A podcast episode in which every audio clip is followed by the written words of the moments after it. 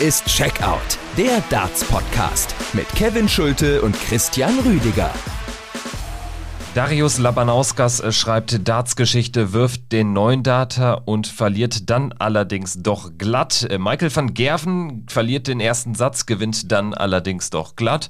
Und Roby John Rodriguez spielt sich Richtung Tourkarte. Das waren die Highlights des vierten WM-Tages. Hier ist Checkout, der Darts-Podcast mit der ausführlichen Nachbesprechung und natürlich einem Ausblick auf den Sonntag, WM-Tag Nummer 5, unter anderem mit dem deutschen Duell und mit Beaten gegen Sherrock.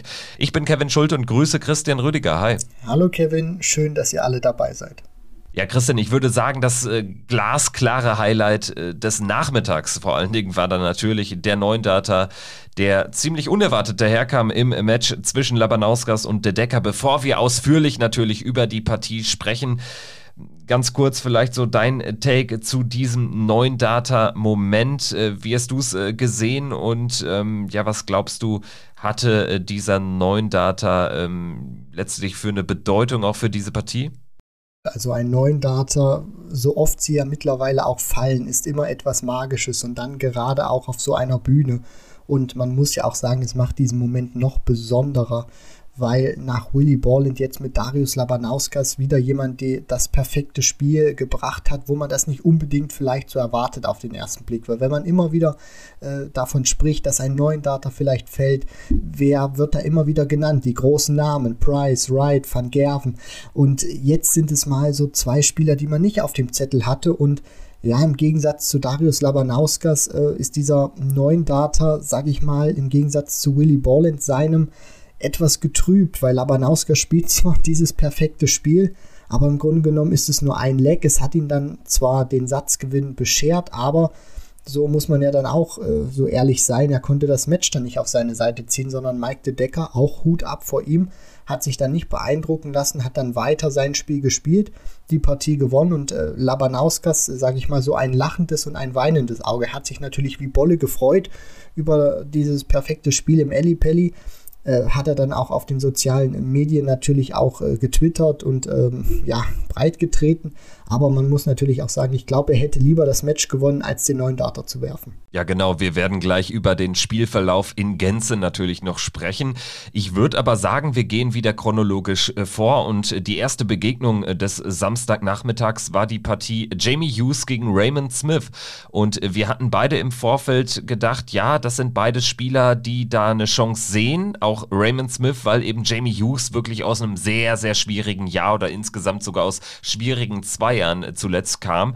Am Ende gewinnt Raymond Smith die Partie auch, nutzt also die sich bietende Chance. Allerdings das Niveau war dermaßen stark, damit äh, habe ich nicht gerechnet. Also das war im Prinzip ähm, bisschen zu vergleichen mit der Partie Borland gegen Brooks. Natürlich ohne neuen Data, aber insgesamt ein tolles Niveau. Beide rund um 95 Punkte im Average. Hughes sogar über 96. Verliert die Partie mit 1 zu 3. Auch gegen einen starken äh, Guru aus Australien, der unter den Augen seines Sohnemanns, der dann heute ins Turnier einsteigt, da wirklich eine echt tolle Performance äh, dargeboten hat. Ja, also dass beide so ein gutes und starkes Niveau gebracht haben, das war für mich persönlich ungewöhnlich gewesen, weil von Jamie Hughes ich will mal so sagen, auch wenn bei ihm die Ergebnisse nicht immer so passen, das ist einer, der trotzdem immer wieder gute Averages spielen kann, aber das nicht so häufig in Siege bzw.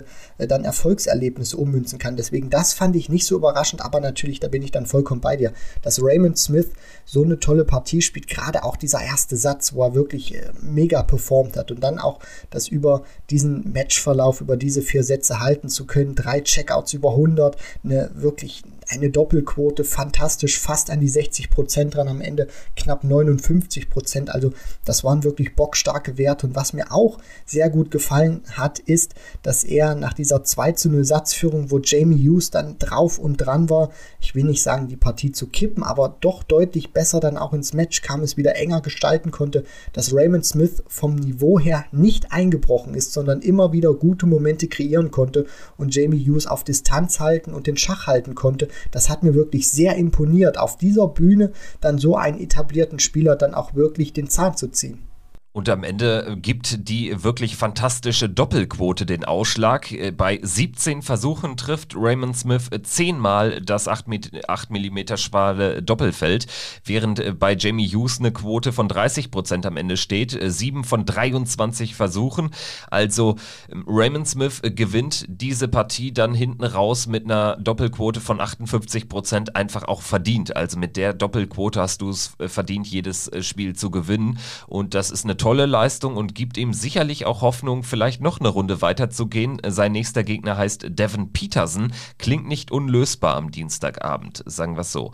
Gut, äh, Partie Nummer zwei war deutlich weniger knapp. Nur im ersten Satz, da gab es Möglichkeiten für beide Spieler. Danach eine klare Geschichte zugunsten von Kellen Ritz dem äh, top gesetzten Pro Tour Qualifikanten, wenn man so will. Er gewinnt mit 3 zu 0 gegen Yuki Yamada. Yuki Yamada verliert im Prinzip die Partie im ersten Satz. Er hat dort Chancen, in Führung zu gehen, diesen Satz äh, für sich zu entscheiden nutzt diese Chancen nicht und kriegt danach wirklich kein Bein mehr auf den Boden. Zweimal 3 zu 0 in den Sätzen 2 und 3 zugunsten von Ritz und ähm, ja, am Ende die Doppelquote einfach unterirdisch. 2 von 18, das macht 11 Prozent äh, Checkout ähm. Also ähm, Yuki Yamada hatte dann keine Chance mehr.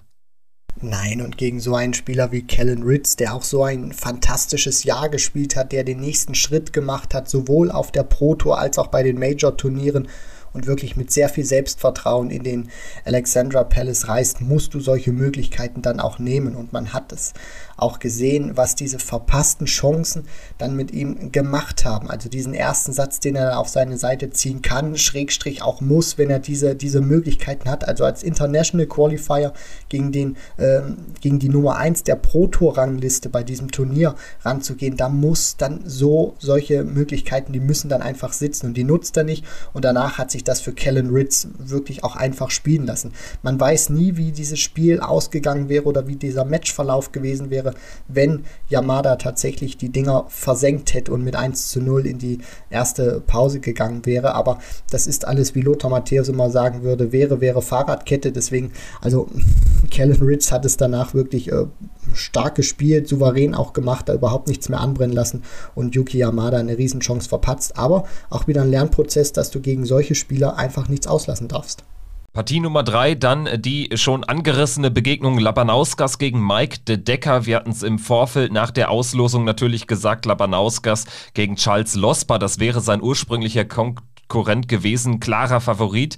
Dann musste Losper absagen und Mike de Decker rückte nach und nutzt die Chance wirklich bravourös, gewinnt die Partie mit 3 zu 1 und er spielt sich so oder hält damit seine Tourkarte. Ne? Also das sind jetzt fantastische vier Wochen für Mike de Decker, beginnend mit dem Grand Slam Qualifier, wo er dann äh, da äh, wichtiges äh, Preisgeld mitnehmen kann kommt er jetzt eben über Umwege dann noch zur Weltmeisterschaft und hält sich somit in den Top 64 aller Wahrscheinlichkeit, ähm, obwohl er eben nach Satz 1 wie der klare Verlierer aussah, denn Labanauskas geht natürlich aus diesem Satz mit einem breiten Grinsen auf dem Gesicht und einem neuen Data im Nacken. Was ist danach schiefgegangen? Wie würdest du das einschätzen?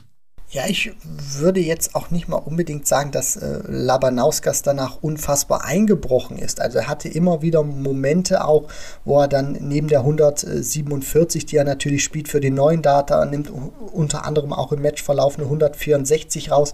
Also er hat schon Momente kreiert, hat auch äh, deutlich mehr Aufnahmen, 100 plus, 140 plus als Mike de Decker. Aber ich finde, und das habe ich so ausgemacht in diesem Spiel, dass der feine Unterschied einfach auch war, neben dem Timing natürlich, was für Mike de Decker gesprochen hat, dass er sehr konstant und konsequent auch war bei den Finishes ähm, in, in diesem Zwei-Dart-Bereich. Also Mike de Decker spielt kein Finish von 100 plus, also kein High-Finish, aber er war sehr konstant gewesen auf diesen Zwei- und Ein-Dart-Finishes und das war dann für mich auch der äh, Unterschied in diesem Match. Labanauskas hat ein bisschen auch äh, Schwierigkeiten gehabt auf. Die Doppel hat dann nur eine 26% Quote und da war einfach der Decker deutlich stabiler und hat dann diese Möglichkeiten, die sich ihm geboten haben in diesem Bereich, ein Dart, zwei Dart Finishes, hat er äh, konstant auch wirklich genutzt, konsequent, auch in einer sehr humorlosen Art und Weise und das war dann für mich auch eine der entscheidenden Faktoren, warum Mike de Decker diese Partie gewonnen hat. Und so bitter die Niederlage für Darius Labanauskas am Ende ist, in ein paar Wochen wird er sicherlich das Positive rausziehen können, denn er hat nun mal Geschichte geschrieben.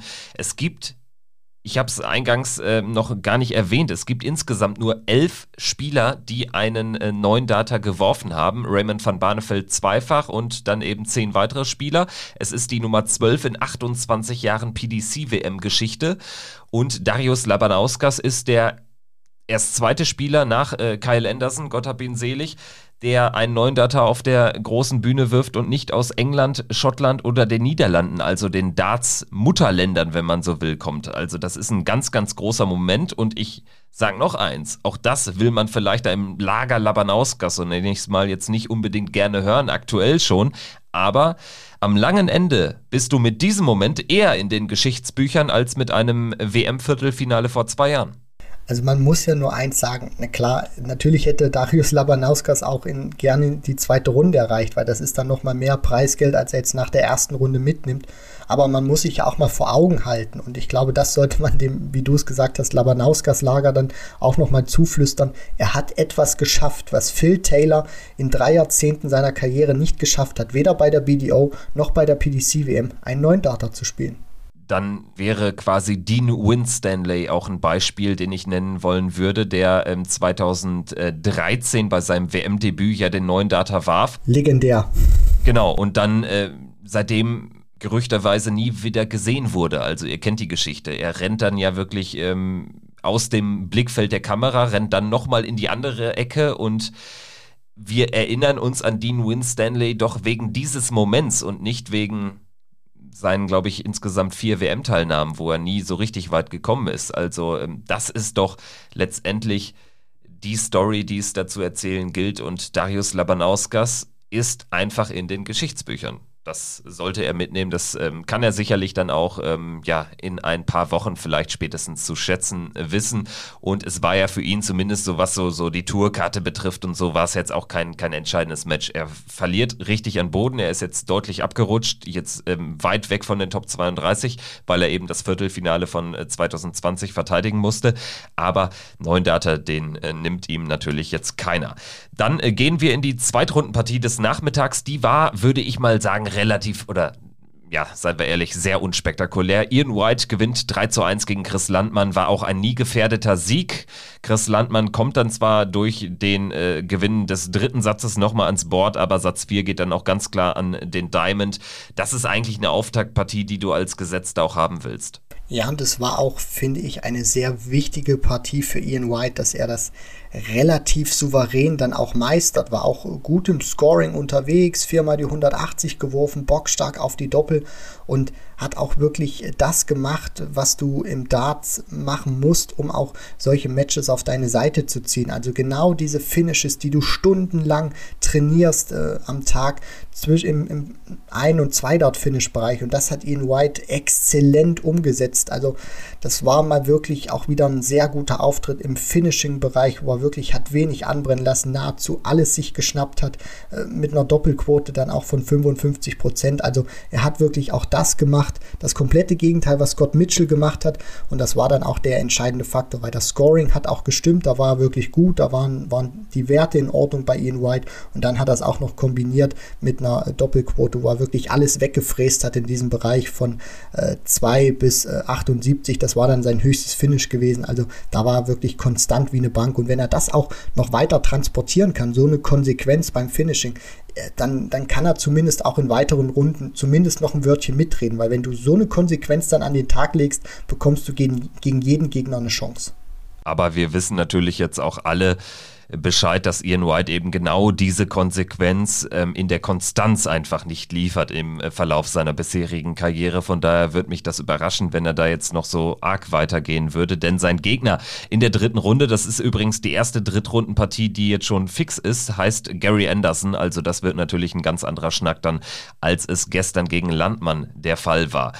Gut, gehen wir in den Abend rein, würde ich sagen, Christian. Ähm, da hat uns der Niklas am Ende geschrieben, oh, mal wieder eine Session ohne neuen Data. Ganz ungewohnt, meint er. Damit hat er recht, natürlich. Denn nach zwei Sessions mit je einem neuen Data war das doch dann relativ unspektakulär. Hinten raus natürlich Michael van Gerven mit einem mit einem ähm, wichtigen Sieg gegen Chess Barstow nach Satzrückstand, darüber sprechen wir gleich. Aber zumindest so die erste Begegnung war jetzt noch kein Showstealer, sagen wir so. Adam Hunt gegen Boris Kritschmer 3-0 für Adam Hunt. Ja, also das war eine Partie, die von Seiten Adam Hunt sehr souverän geführt wurde. Boris Kretschmer hat ihm natürlich auch viel angeboten, gerade beim Finishing. Adam Hunt hat sich deutlich mehr Chancen, also doppelt so viele Chancen wie Boris Kretschmer rausgespielt, spricht dann natürlich auch für ein besseres Scoring. Und was ich äh, vielleicht noch mal ganz kurz hervorheben möchte, weil das ja auch schon so ein bisschen angeklungen ist. Boris Kretschmer, der hatte, ich weiß nicht, ob er äh, das gemacht hat mit seinen Spitzen, um tatsächlich dieses EDART-Feeling Feeling zu bekommen, weil der hat ja mit Schraubspitzen gespielt, aber der hat nicht mit diesen typischen Steel-Dart-Schraubspitzen gespielt, sondern die habe ich nämlich zu Hause auch, deswegen habe ich die sehr gut erkannt. Das sind solche Carbon- bzw. Kunststoffspitzen, die sind so leicht wie E-Dart-Spitzen und sollen die imitieren, nur dass du die eben auch auf einem Steel-Dart-Board spielen kannst. Ich weiß nicht, ob er das getan hat, äh, ob er das getan hat, weil er ist natürlich eine EDAT-Legende, Boris Kritschmer, um da vielleicht ein besseres Gefühl zu bekommen. Weil wenn du normalerweise dir so eine Steel-Dart-Spitze draufschraubst, die ist ein Stück weit länger als eine Soft-Tip-Spitze, dann verändert das vielleicht auch wieder die, die Flugbahn ein bisschen minimal, aber das ist beim, beim Darts, wo es um Millimeter geht, äh, ist das natürlich auch ein entscheidender Faktor für ihn, dass er sich da vielleicht ein bisschen ähm, ja, adaptieren wollte zu seinem Soft-Tip-Spiel, aber es ist ihm leider nicht so gelungen. Das wollte ich nur noch mal sagen, dass Boris Kritschmer nicht mit Steel-Dart-Spitzen Spitzen wirklich gespielt hat, sondern äh, mit äh, extra angefertigten Carbon- bzw. Kunststoffspitzen, die einer Soft-Tip-Spitze ähnlich sein sollen. Interessanter Fun-Fact auf jeden Fall. Du sprichst es richtigerweise an. Boris Gritschmer und Paul Libben, sicherlich so die bekanntesten EDAT-Spieler der Welt und auch mit die erfolgreichsten natürlich. Ähm, Boris Gritschmer hält die Tourkarte. Ich denke, da sieht's gut aus. Das sollte am Ende klappen. Er ist jetzt im Live-Ranking die 59. Es wird sicherlich noch ein bisschen nach hinten gehen, aber da müsste es mit dem Teufel zugehen, dass er wirklich aus den Top 64 fällt. Von daher hat er das Soll erfüllt, aber aber man kann jetzt auch mal langsam dann doch noch ein bisschen mehr erwarten. Also ich meine, er ist jetzt auch noch voll im Saft, spielt immer noch viel EDAT. Ähm, vielleicht muss er sich auch so ein bisschen entscheiden. Ähm, geht er dann jetzt wirklich nochmal so ein bisschen mehr All-In ähm, im, im Stil-Dart? Bin ich gespannt, was wir von ihm noch sehen werden. Also es sieht zu 95 Prozent zumindest danach aus, als würde er der Tour erhalten bleiben können. Gut, Partie Nummer zwei des Abends dann Ted Evans gegen Jim Williams und wo wir über Tourkarte sprechen, da ähm, muss man jetzt sagen, Ted Evans hat, hat, keine Chance mehr, diese zu halten. Der amtierende Jugendweltmeister oder der frisch gebackene Juniorenweltmeister muss in die Q-School zurück. Gegen Jim Williams verlierte mit 1 zu 3 und das war auch eine letztlich klare Niederlage. Also Jim Williams hat diese Partie ähnlich diktiert wie Adam Hunt, gibt zwar einen Satz dann ab, aber ist dann im vierten Satz äh, direkt wieder zur Stelle und gewinnt die Begegnung verdient er spielte auch seine große Stärke aus. Das ist von Jim Williams normalerweise ein recht unspektakuläres Spiel, wenn man das auch sieht. Von den Emotionen her plustert er sich auch nicht so auf, selbst nach guten Momenten äh, schwenkt da vielleicht mal so ein, so ein bisschen mit dem Kopf oder wo man dann auch an der Mimik und Gestik erkennen kann, wie es ihm gerade geht, aber er gibt dem Gegner wenig. Und was der Kardinalfehler auch war von Ted Evans, er hat diese Doppel in der Anfangsphase überhaupt nicht in den Griff bekommen. Der hat unzählige Darts drauf geworfen und hat diese, diese Doppelfelder einfach nicht getroffen. Und das kannst du dir gegen einen Jim Williams, der, das muss man ja auch sagen, jetzt nicht herausragend gespielt hat, aber wirklich ein grundsolides Niveau gespielt hat, um diese Fehler dann konsequent auszunutzen. Und als dann bei Evans die Doppel liefen, als er dann auch von der Körpersprache bissiger war, reingekommen ist, hat Jim Williams gut dagegen gehalten mit, mit einem guten Timing Timing und ihm dann auch mit gutem Finishing den Zahn gezogen und dann auch dafür gesorgt, dass diese Partie nicht nochmal heiß wurde. Und ich finde, das spricht auch ein Stück weit für Jim Williams, dass er mit so einer schwierigen Phase gut umgegangen ist und sich da rausziehen konnte, weil Ted Evans war wirklich, äh, sage ich mal, nach dem dritten Satz dachte ich, okay, Jetzt geht es vielleicht sogar über fünf und Ted Evans kann das Ding gewinnen. Aber wie Jim Williams dann auch ruhig geblieben ist und reagiert hat, das fand ich wirklich schon bemerkenswert. Ja, hatte ein bisschen Parallelen vielleicht auch zu Raymond Smith gegen Jamie Hughes, der sich ja dann auch nochmal erheblichem Wider Widerstand seines Gegners ähm, auseinandergesetzt sah, aber damit äh, sehr gut umgegangen ist. Und äh, Jim Williams bekommt jetzt äh, in der zweiten Runde Joe Cullen vor die Flinte. Er hat keinen Tourcard-Druck oder so. Die hat er sowieso sicher jetzt für zwei Jahre durch ähm, den Sieg auf der UK Challenge Tour. Also von daher, Jim Williams kann da ganz befreit aufspielen und vielleicht geht auch was gegen Joe Cullen. Sicherlich so ein Auftaktspiel für einen äh, Rockstar, den was du nicht unbedingt dir wünscht. Ne? Also Jim Williams hat schon auch ähm, richtig große Matches gespielt, war ja auch im BDO-WM-Finale. Also von daher sicherlich eine spannende Zweitrundenbegegnung. Wir machen weiter mit Roby John Rodriguez gegen Nick Kenny. Das war sozusagen ein Shootout für die Tourkarte. Nur der Sieger würde noch eine Chance haben, auf der Tour im nächsten Jahr zu landen. Roby John hat ja noch gar keine Tourkarte, also er würde äh, sich quasi die Qualifying School sparen können, wenn er in den Top 64 62 bleibt und ich sage bleibt, weil er jetzt erstmals drin ist im Live-Ranking auf 62 durch einen glatten, sehr glatten 3 zu 0 Erfolg gegen Nick Kenny, der nur ein einziges Leck gewinnen kann. Für mich war das eine der besten Erstrunden-Performances, die ich bislang bei dieser WM gesehen habe. Also sehr konsequent gewesen von, von Roby, sowohl im Scoring als auch auf die Doppel. Nick Kenny, der natürlich diesem Niveau nicht standhalten konnte, der wenig entgegenzusetzen hatte, äh, trotzdem nie in diese Partie reingelassen, sondern Roby immer diese Partie diktiert. Und was mir vor allem auch gefallen hat, ist, dass er keine High-Finishes gebraucht hat. Er spielt kein einziges. Das heißt, er checkt alles unter 100. Und das spricht natürlich dann auch für seine Konsequenz im Scoring, für seine Konsequenz auf die Doppel. Also das war von vorne bis hinten ein absolut sauberer Auftritt von Roby John Rodriguez. Und äh, aus äh, deutschsprachiger Sicht würde ich mir natürlich wünschen, dass er das jetzt auch äh, halten kann, dass er das konservieren kann in die nächste Runde, weil so ist er definitiv eine Gefahr. Er ist auch eine Gefahr für Max Hopp, denn äh, jetzt ist er nur noch einen Platz hinter dem Maximizer und äh, gegen Luke Humphreys ist Roby John Rodriguez in dieser Form auch kein Außenseiter. Da wäre es ein 50-50-Spiel und wenn er noch ein weiteres Spiel gewinnt, dann heißt das, er hätte die Tourkarte dann auch wirklich sicher und würde Max Hopp dann wirklich in arge bringen. Schon jetzt ist er ja nur noch die 61 im Live-Ranking der Maximizer. Also das wird ein richtiges Zitterspiel bis zum Schluss äh, der ja wahrscheinlich zweiten Runde. Dann wissen wir schon mehr Richtung Tourkarte. Gut, ähm, letztes Spiel des Abends, dann die Zweitrundenbegegnung, der erste Auftritt von Michael van Gerven. Damit haben wir jetzt dieses Trio Infernale bestehend aus Price, Wright, van Gerven an vier Tagen auch alle schon jetzt gesehen einmal. Michael van Gerven macht's ähnlich wie die beiden anderen, gewinnt die Partie am Ende letztlich souverän und auch wirklich ungefährdet. Aber der erste Satz war schon ähm, ja irgendwie so, so ein Rückgriff auf das gesamte Jahr von Michael van Gerven, oder? Er spielt das eigentlich richtig, richtig gut in den Anwurflegs. Chess Barstow allerdings in seinen Anwurflegs auch zur Stelle, steht 2-2. Michael van Gerven hat die komplette Kontrolle über dieses Deciding Leg und äh, schafft es dann, sieben Darts am Doppel vorbeizuschrubben und Chess Barstow nimmt dann das High Finish raus.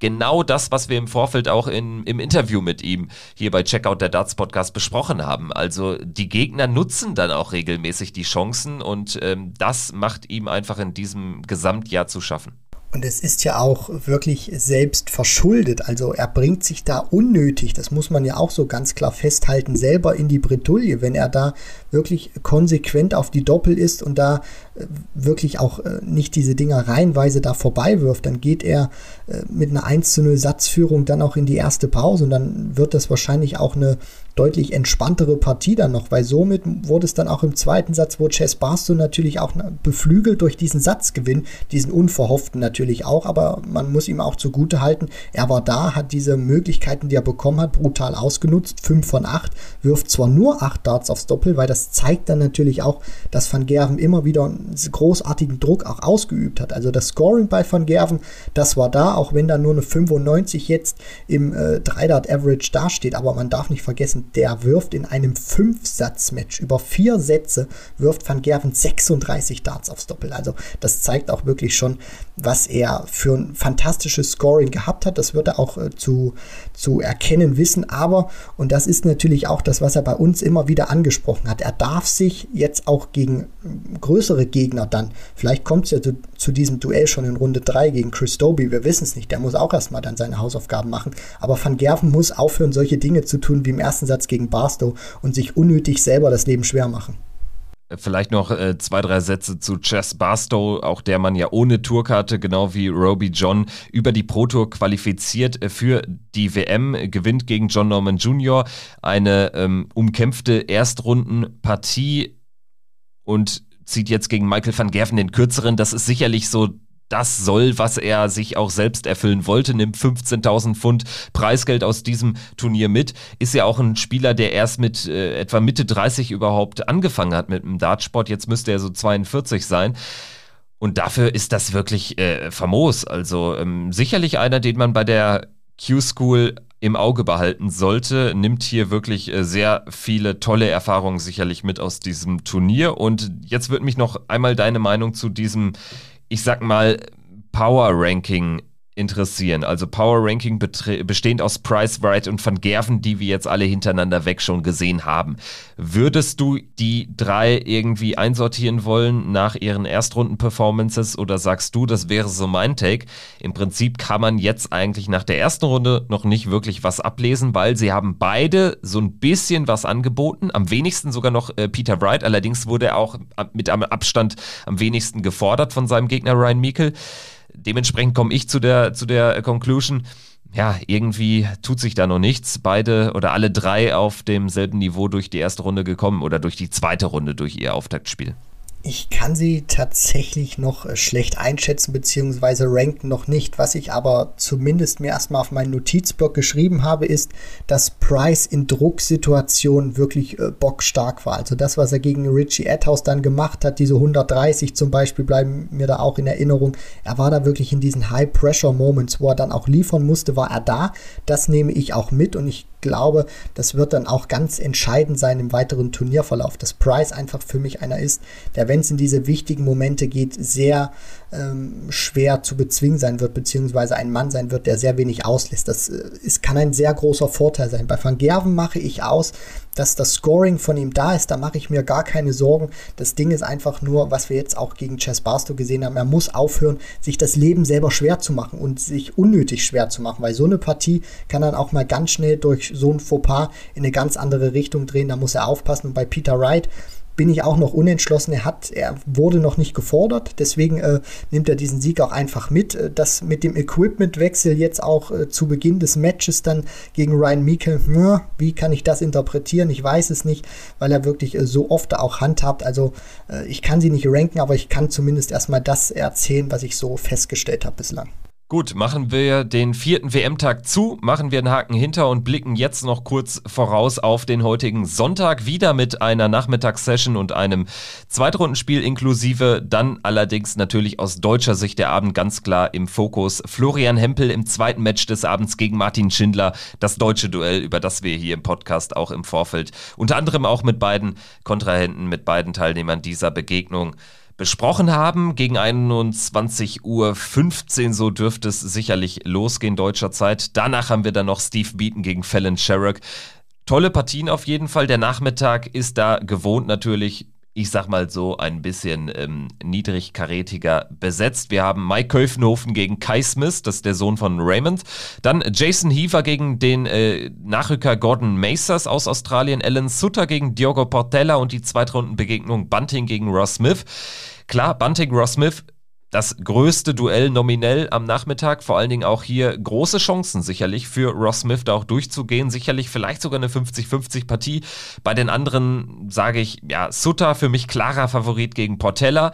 Käufenhofen gegen Kai Smith. Wir wissen nicht, was wir von Kai Smith erwarten können. Jason Heaver, Gordon Macers klingt nach 50-50. Gehst du da mit? Ja, auf jeden Fall. Also bei Kai Smith weiß man natürlich nicht, wie man ihn einschätzen kann. Man hat natürlich so ein paar Werte, die man von ihm gehört hat, aber auf der größten Bühne absolut nicht einzuschätzen. Heaver gegen Mathers äh, haben beide schon gut gespielt, aber man weiß jetzt auch nicht, wie sie gegeneinander äh, performen werden. Alan Suter, einer, der ein tolles Niveau gespielt hat, gerade zu Beginn des Jahres, da bin ich jetzt auch gespannt, wie er das in den Pelli transportieren wird.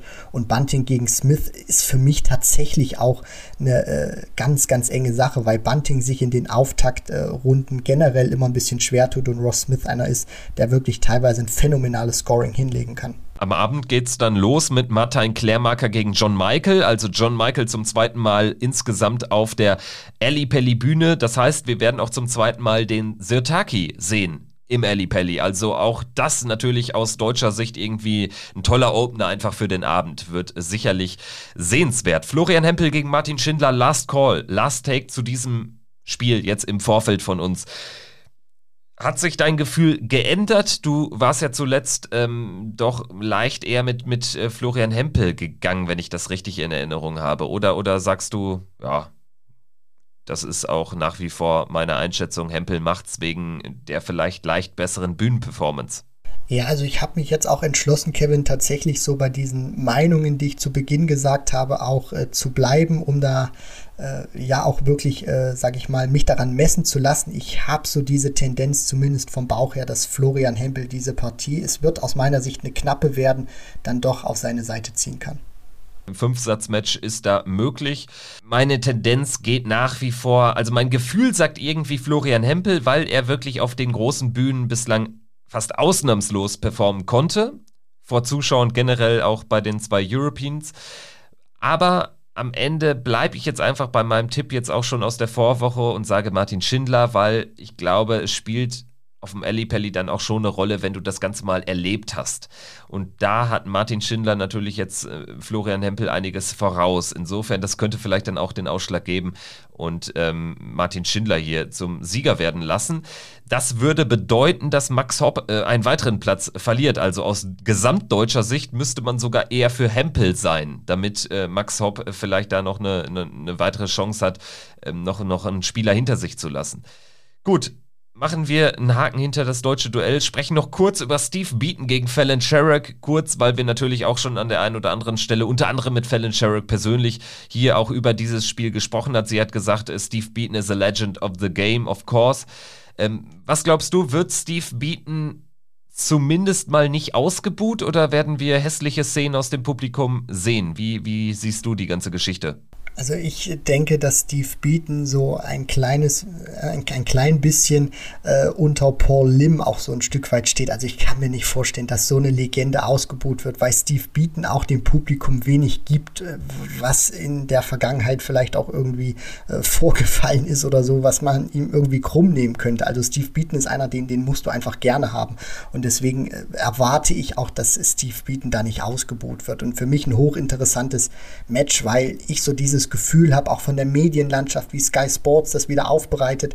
Man erwartet eigentlich oder man hat eigentlich schon den Teppich und äh, die, die, die ganzen Pressetexte und Moderationsfragen eigentlich schon fertig geschrieben für einen möglichen Sieg von Fallon Sherrock. Und das könnte vielleicht auch die große Chance von Steve Beaton sein. Ich bin gespannt, ob Fallon Sherrock tatsächlich so agiert, wie sie es uns gesagt hat, dass sie den Druck nicht an sich heranlässt und dass sie auch diese, diese ganzen medialen Fragen ausblendet und ignoriert, weil Steve Beaton hat eins immer wieder gezeigt. In der Rolle des Underdogs kann er performen und kann auch zum Partycrasher werden. Also für mich hochinteressant diese Partie. Falls ihr in die Folge mit Fallon Sherrock noch nicht reingehört haben solltet, das lohnt sich auch jetzt noch. Also macht das gerne, holt das gerne nach. Es gab da einige sehr spannende Aussagen. So als kleiner Teaser nochmal vor allen Dingen die Antwort auf die Frage interessant, warum sie denn so deutlich stärker auf der großen Bühne agiert und eben nicht auf der Pro Tour oder das dort nicht ansatzweise so stark abrufen kann. Und da hat sie halt gesagt, weil sie auf der Bühne das kurioserweise ähm, besser handeln kann, weil alles geschieht im Rücken von ihr. Und auf der Pro Tour oder Challenge oder Q-School, wo auch immer, hast du ja 16 oder 32 Boards nebeneinander stehen. Es ist alles sehr wuselig, sehr hektisch. Und im Ellie Pelli zum Beispiel ist es in Anführungsstrichen einfach nur laut. Die meisten Spieler sind natürlich auf der Pro Tour irgendwie ein bisschen lieber unterwegs, also gerade von diesen äh, schlechter platzierten Spielern, weil ähm, dort eben der Druck einfach nicht so, so da ist, die Öffentlichkeit nicht da ist, äh, zumindest nicht faktisch in Form von Fernsehkameras. Aber bei Fallon Sherrick ist das genau umgekehrt. Also das war, wie ich fand, ein sehr, sehr spannender Take.